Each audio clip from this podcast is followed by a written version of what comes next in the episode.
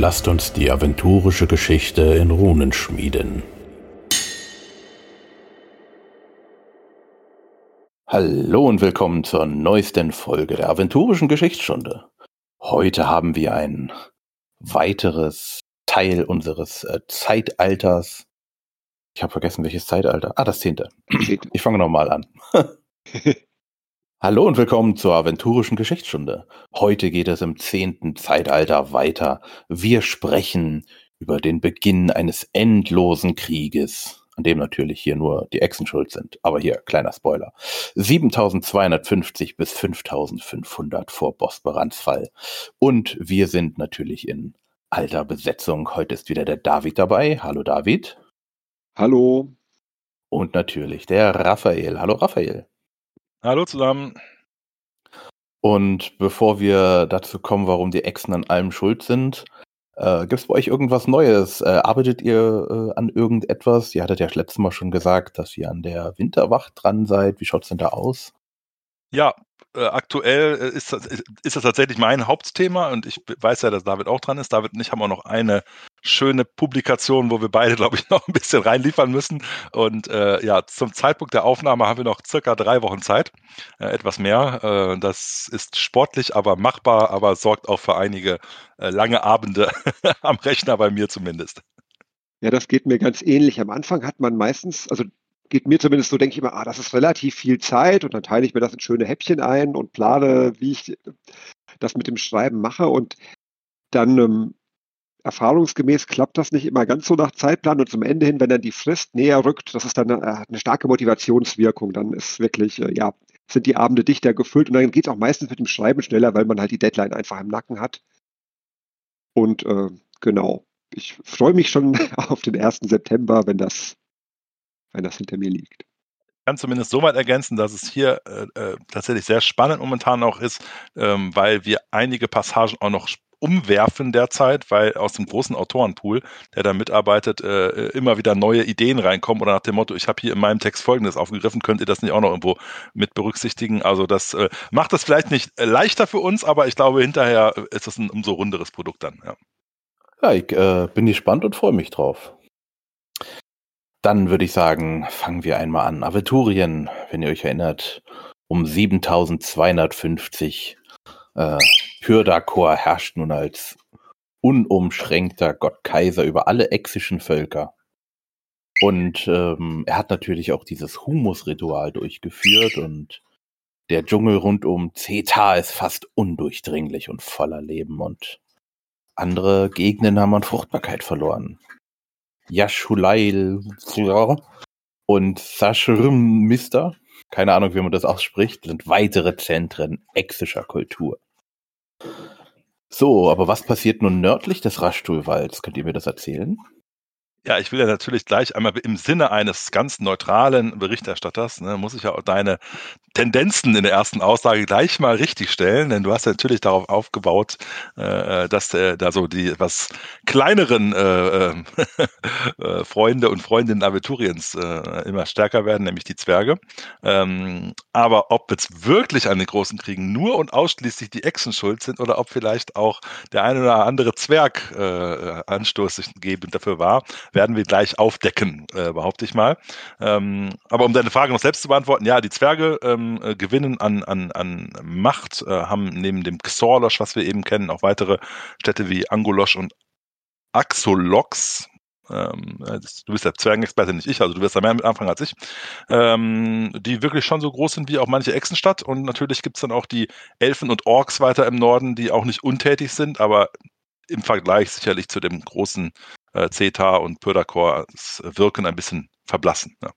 Und auch einfach nicht so zahlreich sind. Also die Elfen sind ja ohnehin ein Volk, was eher in kleineren Siedlungen lebt und die Orks und, und Goblins, die, die Feldtragenden, haben zwar eine hohe äh, Geburtenrate, aber sind auch, also ja, eher nomadische Völker, als dass sie jetzt große Städte errichten, wie das ähm, den, den Geschuppten unter Pyrdakors Herrschaft gelungen ist sodass man schon vielleicht sagen kann, es gibt so den, den ja, erschlossenen und städtebaulich äh, ja, zivilisierten Teil südlich des Raschstuhlswalds und es gibt eben im Norden sehr viel auch äh, weites Land, wo ja vielleicht äh, Völkerschaften und Sippen umherziehen, aber wo nicht so große Städte bisher errichtet wurden.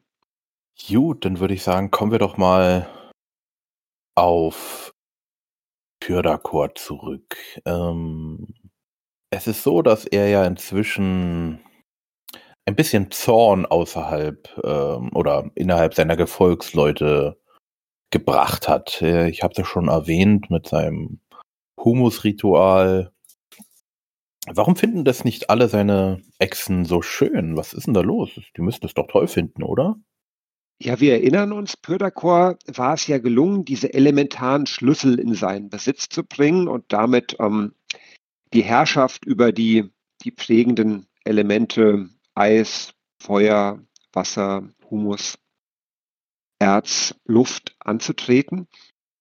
Und ähm, er hatte die Vorstellung, dass er, wenn er die Elemente stärker voneinander trennt, dass er dann noch mehr deren Kraft nutzen kann. Und dann gibt es auch Elemente, die den Geschuppten naturgemäß näher stehen als andere. Und das Element Eis ist eben eines, was ähm, ja, den, ähm, den Echsenvölkern nicht so, nicht so nahe steht. Und die kommen auch mit Kälte nicht besonders gut klar. Und Pyrdakor hatte ja die Idee, die Kälte an einer Stelle des Kontinents ganz im Norden zu sammeln.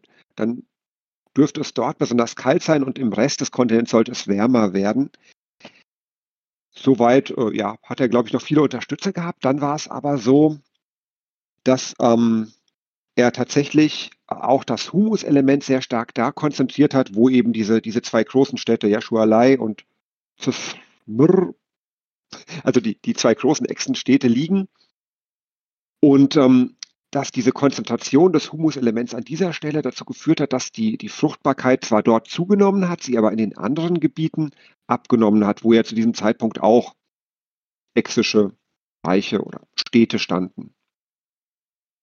Und dadurch sind die ähm, Gefolgs Gefolgsleute des Gottdrachens, die ähm, in diesen Randgebieten gesiedelt haben, ja, die haben sich dann spürbar benachteiligt gefühlt.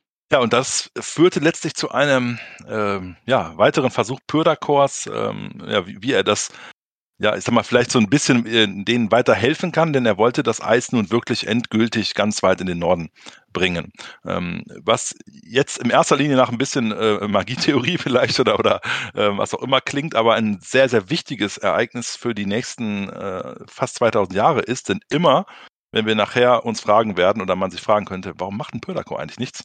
Ja, äh, ne, was, was passiert denn hier? Dann ist das tatsächlich in diesem Ereignis begründet. Denn äh, in seinem weiteren Ritual, wo er wirklich das Eis äh, ähm, ein für alle Mal äh, im, im, im Norden bannen möchte, ähm, ja, kann er es ja, nicht mit Firuns Macht einfach äh, gleich tun und er, er scheitert bei diesem, oder er droht zu scheitern bei dem Ritual.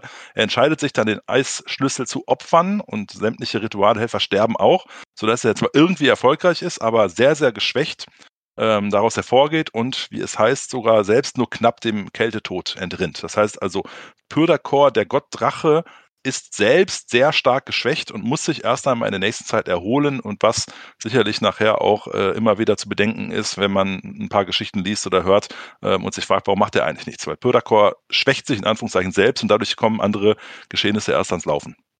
Noch eine äh, Ergänzung, er hat sie ja nicht an sich gebracht, die wurden ihm doch übergeben von den Göttern zur Verwahrung. Oder erinnere ich mich falsch? Ja, doch, das stimmt, das stimmt. Genau nach Madas Frevel, also der Zerstörung der, der elementaren Zitadelle der Kraft, ähm, war die Sorge, dass eben auch diese anderen elementaren Zitadellen beschädigt oder gar zerstört werden könnten. Und man hat ihm quasi als Wächter ursprünglich diese, diese Schlüssel übergeben. Und ja, im Laufe der Zeit hat Pöderkor dann seine eigenen Pläne entwickelt. ja, Drachen halt. Nun, würde ich sagen, kommen wir in das Jahr 7224.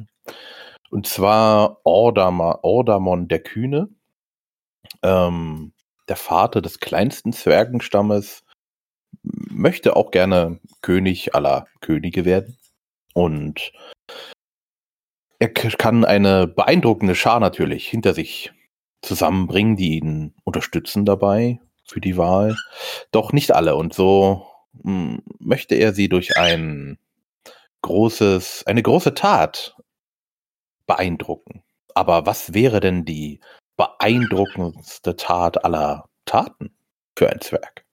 Naja, jetzt sind wir hier, äh, also ich hätte gedacht, die richtige Antwort ist, Pördakor oder einen großen Drachen zu erschlagen, aber offenbar äh, trauen sich das selbst die Zwerge nicht zu. Zumindest dieser Ordamon, der ja doch anscheinend eher fexisch gesinnt ist und er ähm, ja, möchte tatsächlich einfach den Hort des, oder Pördakors Hort bestehlen und etwas aus dem Hort an sich bringen. Das ist seine Idee. Da ist dieser große Pödakor, der oberste aller Drachen. Und wenn ich als Zwerg dem etwas nehmen kann, etwas wegnehmen kann, ist es ja ein Symbol weil das mit dem Erschlagen wahrscheinlich nicht klappen wird, und nebenbei ein Symbol dessen, wie wir uns mit dem Drachen auseinandersetzen können. Also sagt er, ich mach das mal.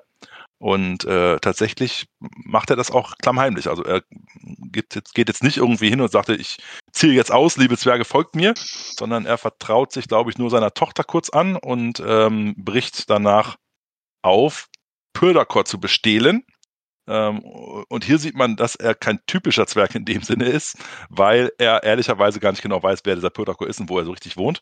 Ähm, und eher, ich sag mal, spontan, das ist der Eindruck für mich, äh, macht er sich spontan auf den Weg und nicht so planvoll und äh, etwas länger vorbereitet, wie wir sonst von den Zwergen gewohnt sind. Ne? Vielleicht ist es auch tatsächlich so, dass die, dass die Zwerge zu diesem Zeitpunkt noch stärker äh, ja, konzentriert leben in ihren unterirdischen Bingen und von dieser Welt generell oberirdisch eher so eine ja, grobe Vorstellung haben, wer da so lebt und wie das so aussieht und wie auch Entfernungen, wie, wie groß Entfernungen sind und wie groß auch die Städte der Oberirdischen sind. Dadurch, ja, ist das äh, für Ordamon wahrscheinlich so. Also ist auf jeden Fall eine sehr mutige Tat, aber auch so ein bisschen der Schritt ins Unbekannte. Ich, ich denke, er weiß auch nicht genau, wer wirklich Pyrdakor ist. Er hat nur gehört, ja, ist ein großer Drache, ist wahrscheinlich der, oder ist der größte Drache, den es gibt. Aber wo genau, wie und auch generell mit den, mit den Echsenvölkern hatten eigentlich keinen Kontakt, da die Echsen auch nicht so weit nach Norden gekommen sind, dass ja viel, ja, die Temperatur zu kalt war. Gut, also er macht sich auf die lange Reise und äh, stößt am Fuß des Raschtulwalds auf eine mittelgroße Echsenstadt. Tja, und was sieht man da natürlich von einem, einer Echsenstadt? Ein Pyrdakor-Tempel. Und nun sieht er den Pyrakot-Tempel und dann nimmt er genau die richtigen Schlüsse, oder? Was denkt er sich? Naja, er, sieht halt, er ist gold verziert, strahlt Reichtum aus und denkt sich, oh, hier ist eine große Stadt, aus seiner Sicht sicherlich eine große Stadt. Ähm, hier ist ein goldener Tempel, das muss der Hort von ihm sein. Und da entschließt er sich also einzubrechen, um etwas zu stehlen. Ähm, was ihm jedoch nicht gelingt. Also der, beim Einbruch wird er festgesetzt und die Echsen, ja, kennen Zwerge bis dahin nicht, wundern sich also erstmal, was, was es mit ihnen auf sich hat und lernen jetzt, in Anführungszeichen schmerzlich, eine der Eigenschaften der Zwerge zu, die wir heute noch allzu gut kennen, nämlich, die, ich nenne sie mal positiv besetzte Sturheit an der Stelle, ja, also, äh, äh, ne, also die können ihn foltern, solange sie wollen, er macht den Mund nicht auf und äh, Zauberei widersetzen sie sich auch, bekanntermaßen, wissen wir, dass Zwerge nicht so leicht zu verzaubern sind wie andere ähm, und äh, das ist vielleicht einerseits oder mag für ihn als ein Vorteil wirken, setzt die Echsen aber in Alarmbereitschaft, denn die kennen sowas bisher nicht, dass es da fremde Völker geben kann, die sich ihren Zauberwirken äh, und ihren Methoden widersetzen. Und ja, bei den Echsen kommt dann Sorge auf. Ja, ist das vielleicht nur ein Speer und das, das Heer von denen äh, wartet irgendwo und könnten die eine äh, Gefahr für uns werden? Da müssen wir was tun und müssen uns ja, müssen dieses Volk äh, auslöschen, bevor es uns auslöscht. Also die eben eingangs äh, benannte Aggression, die von den Echsen ausgeht. Ähm, allerdings, ne, also jetzt rein äh, vor, vor Praios Entscheidung, der Einbruch fand zuerst statt. Ja gut, aber so ein kleiner Einbruch, das ist, das war halt eine Verwechslung, muss man ja auch mal sehen. Das äh, ist ja noch kein Grund für ein, äh, für das äh, Auslöschen eines ganzen Volkes. Also, Wir können uns darauf einigen, dass die Echsen überreagieren, das ist okay. Ja, genau. Gut, also, ähm, was machen Sie denn? Sie bringen ihn um und dann ist es, oder Sie können ihn ja nicht brechen. Was machen Sie jetzt mit ihm? Ja, sie überlegen sich, äh, wo einer herkommt, da gibt es noch mehr. Wir lassen den mal gehen und ja, folgen ihm dann unauffällig und schauen mal, wohin er uns führt. Es ist so, ähm, Adamons äh, Krone, sein Kronreif bleibt zurück. Der wird, wird später nochmal eine Rolle spielen im Konflikt zwischen Zwergen und Drachen und ähm, gezeichnet mit so einem Flammenmal. An der Stirn macht sich Ordamon dann auf den Heimweg. Unbemerkt, also vielleicht ahnt er es tatsächlich auch, verfolgt von den Speeren. der Echsen und der Drachen. Und ähm, er schafft es dann auch bis zurück vor die Tore Xorlosch, der ersten und größten Zwergenstadt, und hat gerade noch Gelegenheit, eine Warnung von sich zu geben. Und dann ähm, wirkt der Zauber, der auf ihm liegt, und er ja bricht in Flammen aus. Er verbrennt bei lebendigem Leibe und stirbt. Und ab diesem Zeitpunkt wissen dann Pyrdakors Gefolgsleute, wo die Zwerge offenbar ihre unterirdische, ihre unterirdische Stadt haben, ihre geheime Basis haben und rüsten dann zum Krieg. Ja, der erste tote Zwerg durch einen Drachen und ja, es, äh, dieser Krieg wird sich über den nächsten oder über mehr als die nächsten 5000 Jahre hinziehen. Und dann schauen wir mal, mit wessen Tod es enden wird. Erst einmal ist ja ganz interessant auch wieder hier die zeitliche Dimension. Also davon ausgehen, dass die Quellenlage hier relativ zuverlässig ist, weil die Zwerge ja nun wirklich äh, ihre Geschichte auch äh, sehr genau irgendwo nachhalten.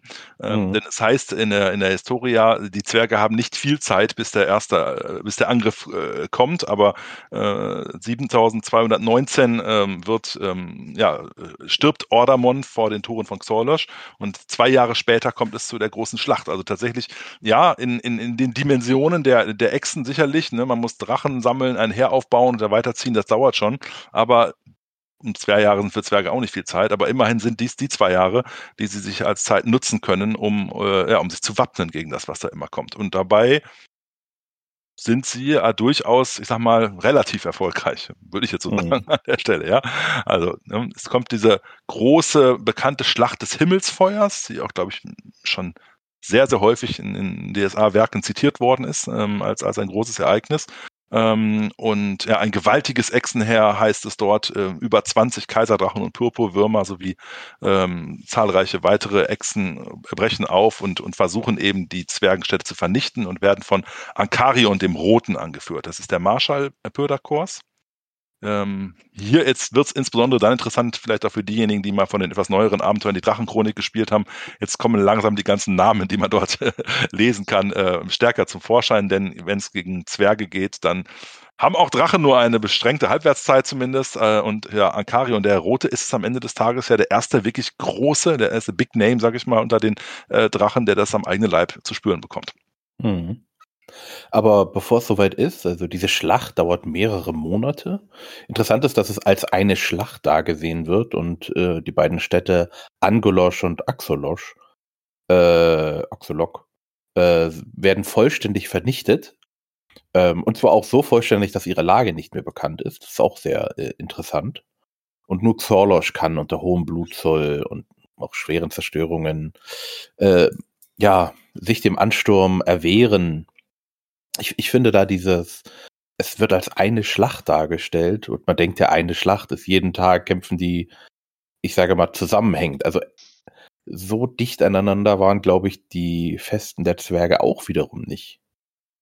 Also entweder muss das Heer wirklich riesig gewesen sein, dass das halt so breitflächig über hunderte Kilometer, sage ich mal, angegriffen hat, oder es wird halt als eine Schlacht dargestellt, aber es waren so mehrere Schlachten innerhalb eines kurzen Zeitraums. Also als dieses, äh, das heißt ja auch Monate, ne?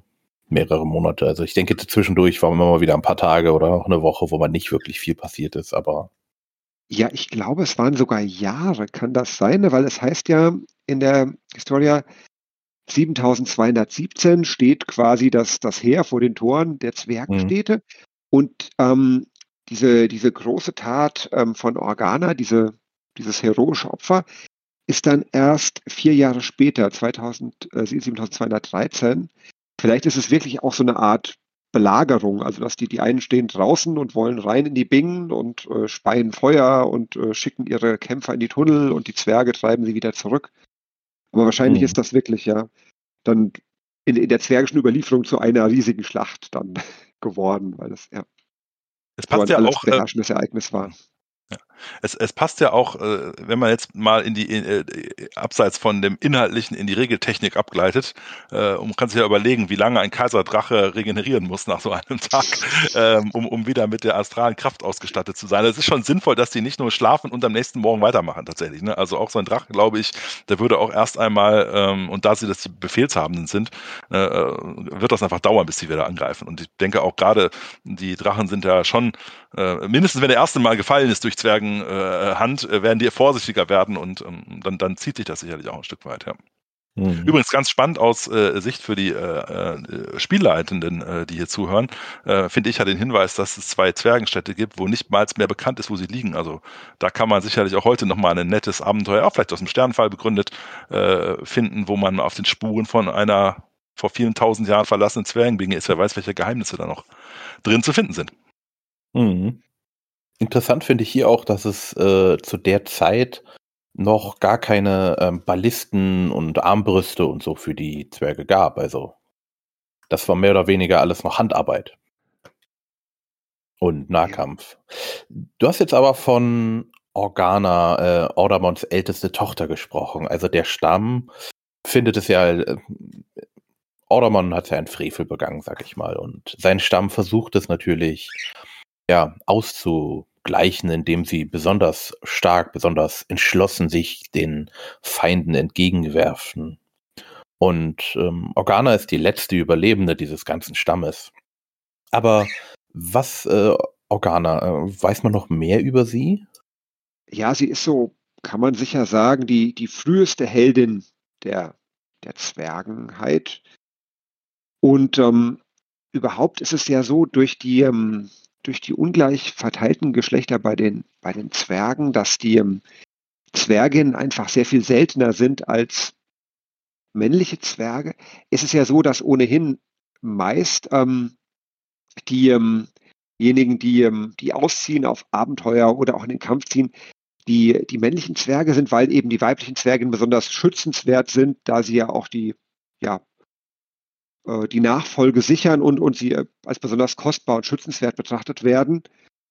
Und dadurch gibt es auch in der, in der zwergischen Überlieferung nur sehr wenige weibliche Heroinnen, die so, also ganz gewaltige Taten vollbracht haben, einfach mangels Gelegenheit, mal aus der heimischen Binge herauszukommen.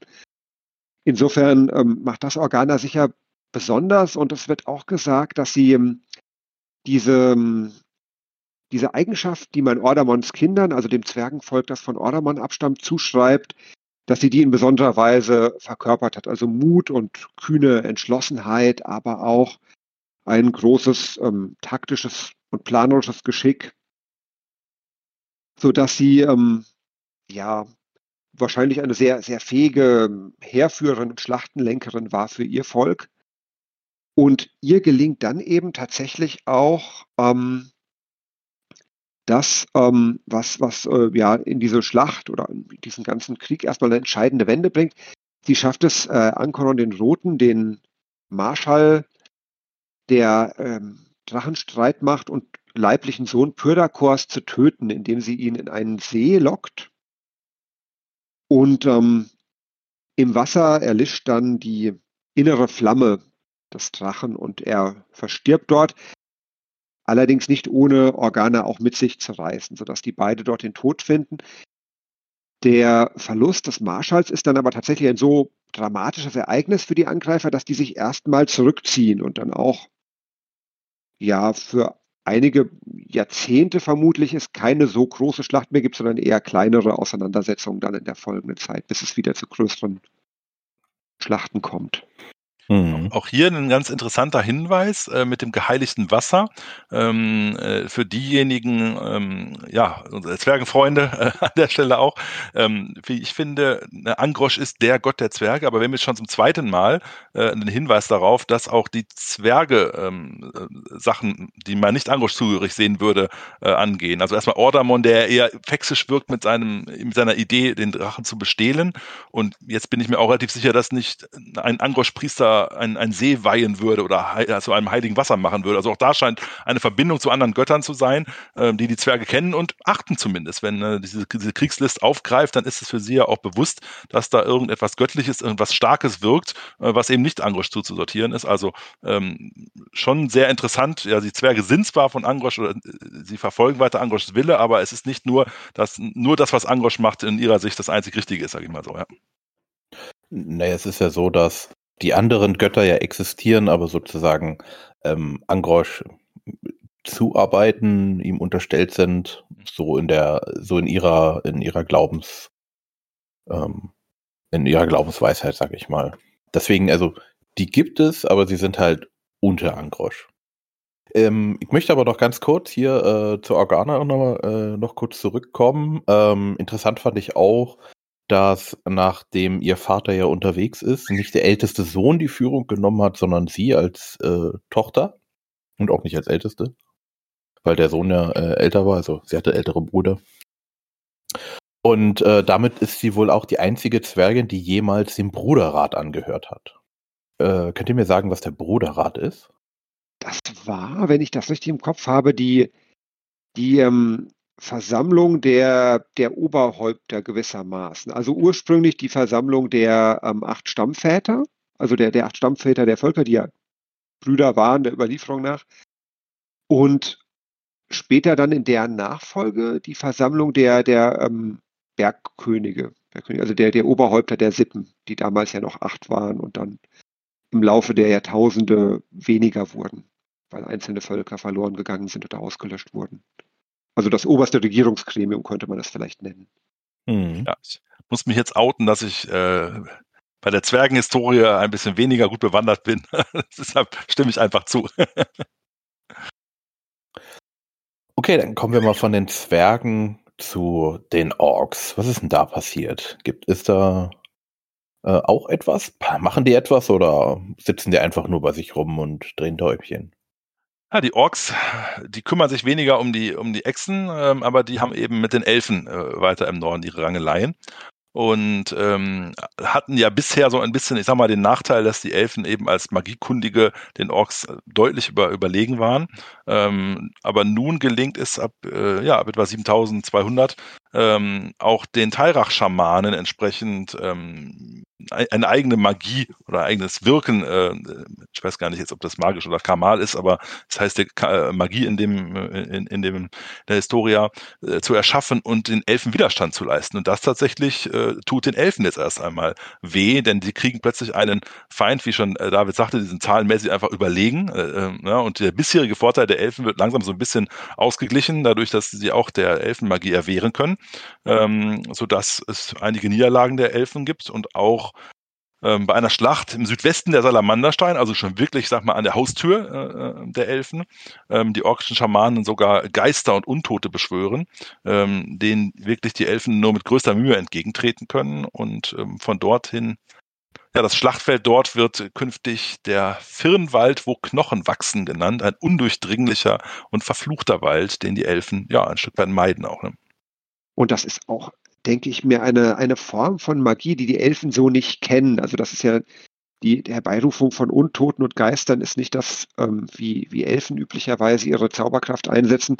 Das wird sicher den, den Schrecken auch nochmal erhöht haben. Erstmal auch einfach Zeit gebraucht haben, sich daran anzupassen, sich darauf vorzubereiten, wie man so einer Magie begegnet.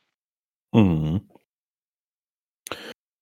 Okay, dann kommt äh, Pyrdakor bestimmt jetzt und macht eine neue eine neue Armee stellt er auf, bestimmt, um wieder nach Norden gegen die Zwergen und damit auch gegen die anderen Völker, die da bestimmt auch noch sind, zu ziehen, oder? Ja, Pöderko hat es nicht ganz so leicht in dieser Zeit, will ich mal sagen. Also erst noch äh, stark geschwächt, äh, knapp dem Tod entronnen von dem Ritual. Ähm, und äh, jetzt, äh, ja, wie er sich langsam ein bisschen festigt, hat er auch äh, äh, andere Sorgen, denn ja, in seinen Reihen regt sich Unruhe und Verrat sogar ein Stück. Ja, und das ist tatsächlich eine, eine Veteranin aus der Schlacht des Himmelsfeuers, eine Purpurwürnin, Purpur, Purpurwürmin, meine Güte, ist ein seltsames Wort, ähm, Corfanae, ähm, die äh, doch denkt, ähm, es ist Zeit, den Gottkaiser zu stürzen. Ähm, und ähm, weil er mit seinen ganzen Elementarbeschwörungen doch einfach wirklich die Grenze selbst überschritten hat. Ähm, ja, da sammelt sie im Hintergrund ihre Fäden und ähm, äh, Pördakor wird aber dann doch darauf aufmerksam und ähm, ja, tötet alle Mitglieder, ähm, zerreißt den Leib der Rädelsführerin ähm, und verflucht diesen Karfunkel auch sehr interessant. Ich weiß nicht, was mit einem verfluchten Karfunkel ist, aber da kann man auch schon sicherlich, äh, ja, äh, meines Wissens taucht das später nicht mehr auf. Eigentlich schade, äh, das klingt nach einem sehr spannenden Thema. Äh, ja, und das heißt, er hat ehrlicherweise gerade selbst Probleme in, äh, bei sich selber und muss da für Ordnung sorgen, was ihn momentan viel Kraft und Ausdauer kostet, weswegen die Zwerge ja ein bisschen mehr Ruhe haben in dem Moment. Ne?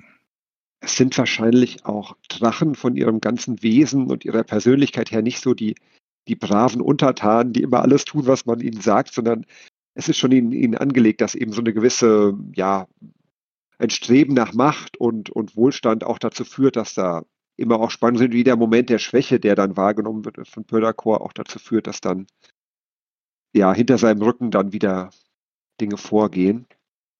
Sodass er, genau wie Raphael gesagt hat, sich erstmal darauf konzentriert, quasi vor der eigenen Haustür für Ordnung zu sorgen.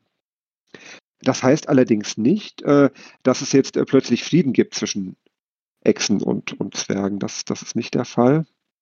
Ähm, es kommt, ja, genau. Okay, es kommt vielmehr das, was äh, wir vorhin schon mal angesprochen haben. Die Zwerge nutzen jetzt ihre Chance äh, bauen nicht nur weitere Städte, sondern äh, fangen jetzt auch mal an, bessere Waffen zu ersinnen, die Chancen gegen Drachen haben. Und äh, tatsächlich kommen jetzt die großen Torsionsgeschütze auch dabei, ne? also die eine Armbrust, äh, erst stationär, später tragbar. Also eine stationäre Armbrust, das stelle ich mir wirklich schon so vor, dass da äh, vielleicht so ein bisschen wie beim äh, äh, beim Hobbit, wo am Ende der, äh, ne, der große äh, Bolzen geschossen werden kann, der einen Drachen auch zur Strecke bringt. Ne? Also das, da, das fangen die Zwerge an jetzt zu entwickeln. Und ähm, ja, ähm, es gibt auch Diskussionen mit den Echsen weiterhin. Die äh, treten regelmäßig vor die Tore der Zwerge und bieten ihnen auch äh, ein nettes Friedenangebot an. Sie müssten ja nur Tribut zahlen. Ähm, aber ja, die Zwerge sagen, nee, das ist nicht Angroschs äh, Auftrag. Wir sollen ja die Bodenschätze vor den Drachen schützen. Und wenn wir ihnen Tribut zahlen, machen wir, äh, begehen wir eigentlich Verrat an, an Angrosch. Das kommt für uns nicht in Frage. Ja, also da sieht man mal wieder, die Echsen wollten ein, eindeutig keinen, ähm, keinen Frieden haben. Du hast meine Worte so gut wiedergegeben. okay, dann würde ich sagen, es gibt ja noch ähm, andere Völker, die etwas größer als Zwerge und auch größer als Echsen sind. Das Reich der Trolle. Was ist denn da los? Ja, die Trolle haben ja lange Zeit auch vor allem Gegenden bewohnt, die sehr unwirtlich waren, vor allem die höheren Gebirge. Und in dieser Zeit, also im, um 6900 vor Bosbarans Fall, beginnen sie aber auch in tiefere Gebiete hinabzusteigen, nämlich in das Gebiet ähm, an der aventurischen Ostküste, wo, wo heute Tobrien liegt, zwischen der Schwarzen Sichel und den Drachensteinen. Und ähm, ja, beginnen dort zu siedeln und verdrängen damit auch ein Stück weit die Völker, die vorher dort gelebt haben. Das betrifft vor allem die Goblins, die ja sich ähm, in ganz Nordaventurien ausgebreitet haben, ohne dass es ihnen bisher gelungen ist, ein, ein größeres geordnetes Reich zu errichten, sondern eher in den vielen kleinen Stämmen und Sippenverbänden leben betrifft aber auch die Zentauren und die Smaranta, die es zu diesem Zeitpunkt noch gibt, die jetzt im heutigen Aventurien nicht mehr in dieser Gegend vorkommen. Eine weitere Folge ist, aber ich glaube, da genau kann Raphael noch mehr zu sagen, ist dann, dass die Trolle dadurch auch in Kontakt kommen mit den Elfen, die ja in einem ähnlichen Gebiet auch siedeln. Genau. Ähm, da parallel, hat man so ein bisschen Parallele, hätte ich fast gesagt, äh, Richtung der Orks, denn als sie aneinander geraten, die ersten Schlachten kommen, ähm, äh, oder vielleicht umgekehrt, als die ersten Elfen erstmal einzelne Trolle äh, sehen, können sie diese durch ihre Zauberei ähm, überwinden und sagen, oh, perfekt, nutze ich mal so einen Troll als einen Arbeitssklaven, der, der ist groß, der packt an, den kann ich, äh, kann ich einsetzen. Also diese Überlegenheit der Magie spielt erstmal den Elfen positiv zu, aber als dann wirklich die Trolle mehr werden und es zu Schlachten kommt, dann schmerzen die den Elfen eben auch, weil ja bei aller Zauberei äh, äh sind einfach Trolle furchterregende Gegner, ähm, zumal sie auch eine gewisse Art der Magie verfügen, sodass nach einiger Zeit ja so eine Art Stillstand auch hier entsteht, ne? dass man wirklich sagt, wir tolerieren uns gegenseitig, ne? die die, die Trolle leben an der Stelle, die Elfen an jener Stelle und für beiden sind Schlachten einfach zu verlustreich.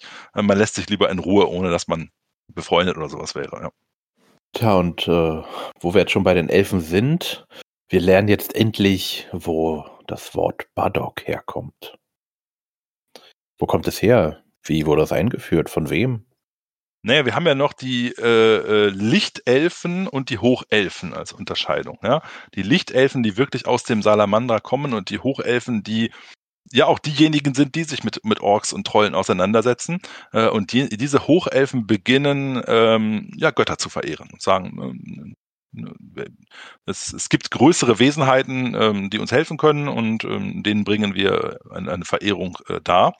Ähm, und das geht den Lichtelfen zu weit. Ähm, und sie ähm, ja, schotten dieses Salamandra noch stärker ab im Jahr 6538 heißt es hier und sie definieren tatsächlich dann so, ähm, dass äh, wer einmal in dieser Außenwelt unterwegs war und das Salamandra verlassen hat, ähm, der ist vom Bardock verseucht ähm, und dieses Bardock scheint ansteckend zu sein und möchten halt verweigern, dass Hochelfen zurückkehren können in das Salamandra.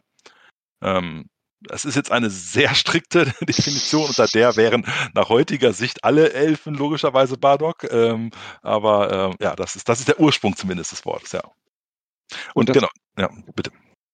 Kennen wir tatsächlich ja im, im heutigen Aventurien auch noch, dass eben Elfen, die ihre Sippe verlassen und sich zu sehr auf die Lebensweise anderer Völkerschaften einlassen und dadurch sich entfernen von dem ursprünglichen Elfsein, dass die eben von ihren Angehörigen als Badock bezeichnet werden. Aber wie Raphael sagte, also das, ja, nach dieser strengen Definition müssten dann alle Elfen sich den Schuh anziehen. Also vermutlich, ohne jetzt ein, äh, ein, ein Sprach, Kenner der Elfensprache zu sein, wenn man wirklich Bardock übersetzt als äh, verlässt äh, die Gemeinschaft oder ähnliches, ne, dann kommt es daher. Äh, aber die Lichtelfen haben eben alles, was äh, ähm, diese Außenwelt ist, schon als, als ein Verlassen der Gemeinschaft gesehen. Und im heutigen ist es halt eher die Elfensippe. Ähm, und, und, und, und dann ist sicherlich auch ein Elf, der nur einmal herumreist, ist auch noch kein Problem. Aber diejenigen, die mit Menschen und Zwergen, äh, äh, Magiern und Streunern durch die Gegend laufen, das sind halt diejenigen, die dann Bardock werden, ja. ich finde es interessant, dass sie sich völlig abschotten, aber dann 6512, also äh, 25, 26 Jahre später, ähm, am westlichen Rand der Salamandersteine die alte Wacht Epavalan, oder wie das heißt, äh, ja, errichten um trotz Abschottung ähm, über die Geschehnisse der Welt informiert zu sein. Also irgendwie passt das dann auch wieder nicht, weil jeden, den sie da hinschicken, der ist ja dann auch Bardock, der kann ja auch nie wieder zurück. Ja, ich habe es immer so interpretiert, sie, das, sie ist so ein bisschen wie, wie die Eltern, die äh, äh ne, sich ärgern über die Kinder und sagen, was da macht, ist alles falsch, aber ich möchte eigentlich trotzdem noch wissen, wie es weitergeht. Ja, so würde ich es eigentlich auch sehen. Ne? Das ist zwar falsch, was sie tun, aber ja, ein bisschen mitkriegen, was da läuft, das würden wir doch schon noch ganz gerne, ja. Vielleicht stehen die oben auf ihrer alten Wacht auf dem Turm und schauen mit dem Fernrohr herab, was da so auf der vor sich geht. Tja, und ähm, was braucht man noch so in alten Burgen, damit es keine Rattenplage gibt? Katzen. Und es gibt aber noch andere Katzen. Es kommt ein Katzenschiff. Was ist denn da los, äh, so ab 6300?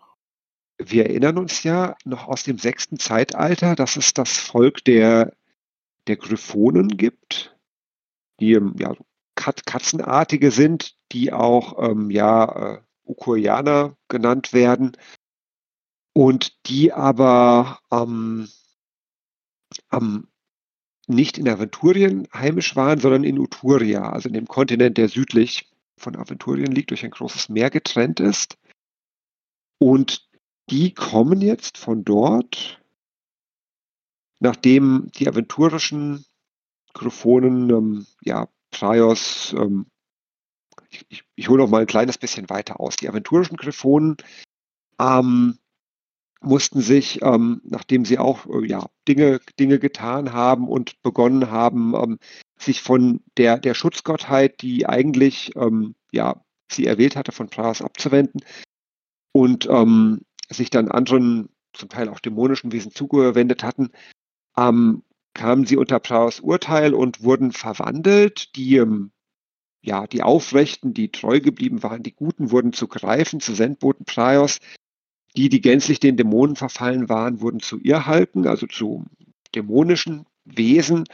Und die, die so, ja, sich nicht ganz haben entscheiden können zu Lebzeiten, die wurden zu Sphingen. Und das soll auch der Grund sein, warum die, ähm, ja, eben die, die vielen Fragen stellen, weil sie immer noch nicht selbst für sich die Antwort gefunden haben, welcher Weg der richtige ist. In Uturia haben die Chrophonen aber überlebt, wohl in ihrer ursprünglichen Gestalt. Und einige von diesen kommen nach Aventurien mit einem fliegenden Schiff. Und sie beschließen auch dort zu bleiben. Nicht ähm, da, wo schon ähm, das Land dicht bevölkert ist, sondern in einer sehr abgelegenen Gegend im Dschungel, in Südaventurien, Meridiana. Und dort errichten sie eine Stadt in einem Tal im Regengebirge, sehr abgelegen. Und ähm, die Stadt wird dann auch bald mit mehreren tausend von ihnen bevölkert und ähm, wird zu einer der reichsten Städte dieser Zeit, zunächst einmal. Tja, und was passiert mit so einer schönen Stadt? Friede, Freude, Eierkuchen oder so, ich hoffe, ihr könnt mich noch gut hören. Ich bin nämlich gerade kurz rausgeflogen, aber äh, mhm. habe zumindest Davids Ende noch gehört, würde hier einsteigen. Äh, äh, den Drachen natürlich, äh, den Missgünstigen, ähm, äh, gefällt nicht, dass da so eine schöne Stadt entsteht. Ähm, gefällt überhaupt nicht, dass, die, dass es da andere Wesen gibt, die auch noch fliegen können mit ihren Schiffen.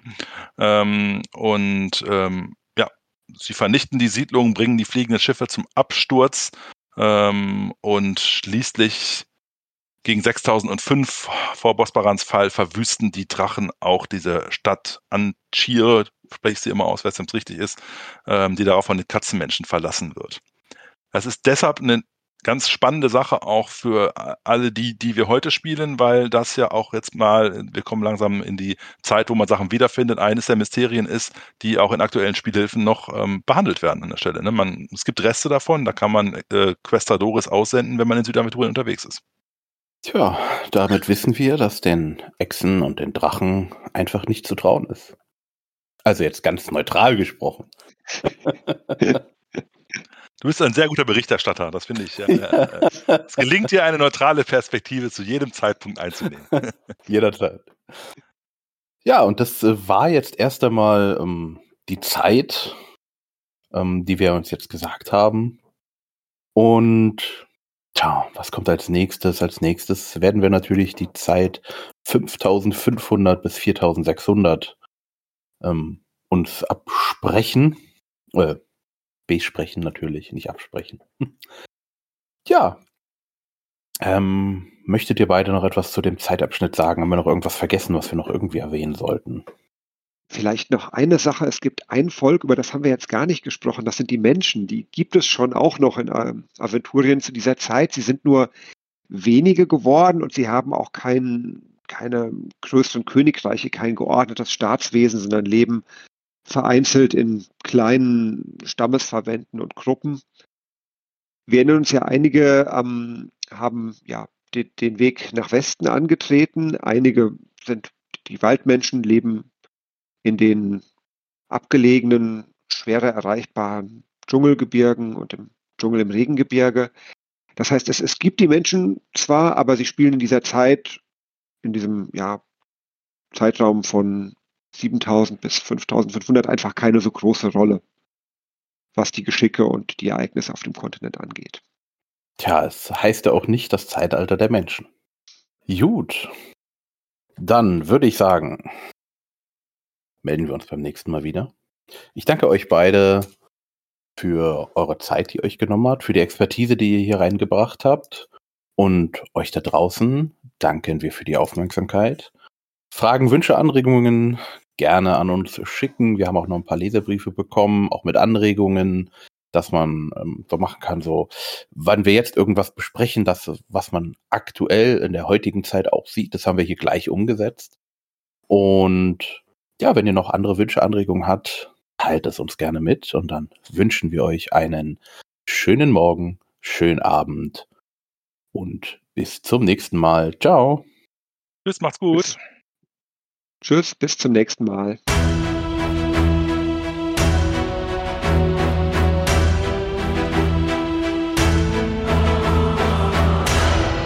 Und nun sind die Runen geschmiedet.